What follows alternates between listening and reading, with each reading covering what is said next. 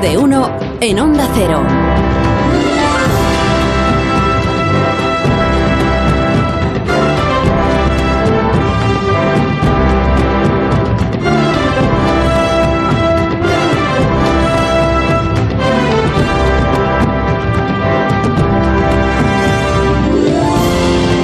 Y cuatro minutos de la mañana, son las ocho y cuatro minutos de la mañana en las Islas Canarias. Estamos aquí en Tertulia con Pilar Gómez, con Ignacio Varela, con Rubén Amón. Le recuerdo que a las nueve y media estarán aquí Madina y Semper, porque como es viernes, pues hay, eh, hay ínsula, hay brújula, hay ínsula. Esta es la influencia de la torre.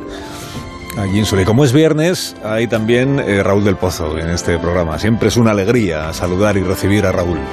Del Pozo, buenos días. Y es una alegría hablar contigo todos los viernes. Lo lo celebro muchísimo. Bueno, pues eh, estás ya preparado, ¿no? Listo. Sí, señor. Has dado una vuelta un poco a los temas de la semana, Sí, eso. sí, sí. pues cuando tú quieras, que empiece viva el vino.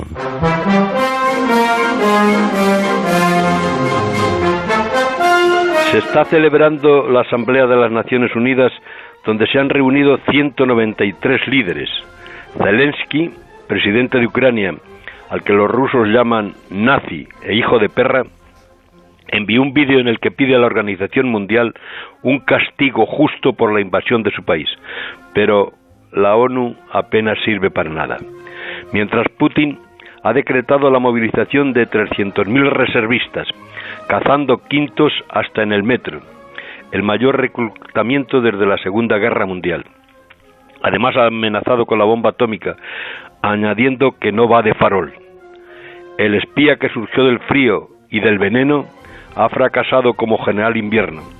En el caso de que cumpliera su amenaza desde Bielorrusia como lanzadera, la lluvia radioactiva mataría a más personas, animales, insectos y peces que el diluvio universal. Iluminarían los cielos 14.000 misiles eh, a 14.000 kilómetros de vuelo y 6.000 ojivas. El presidente de los Estados Unidos ha afirmado que una guerra nuclear ni se puede ganar ni se debe ganar, ni se debe librar. La policía ha detenido a miles de manifestantes que protestaban contra un psicópata que quiere ser Catalina la Grande, matando personas que hacen cola para comprar el pan. Es una guerra sin tambores, sin estrategia, con un relato falso y un asesinato en masa. De momento, amigos, no arregléis el búnker.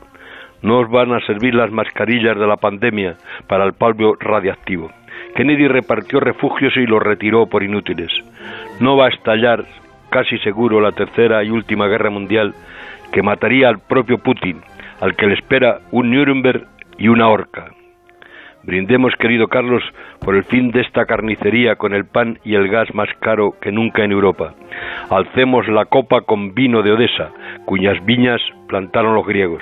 Y viva el vino.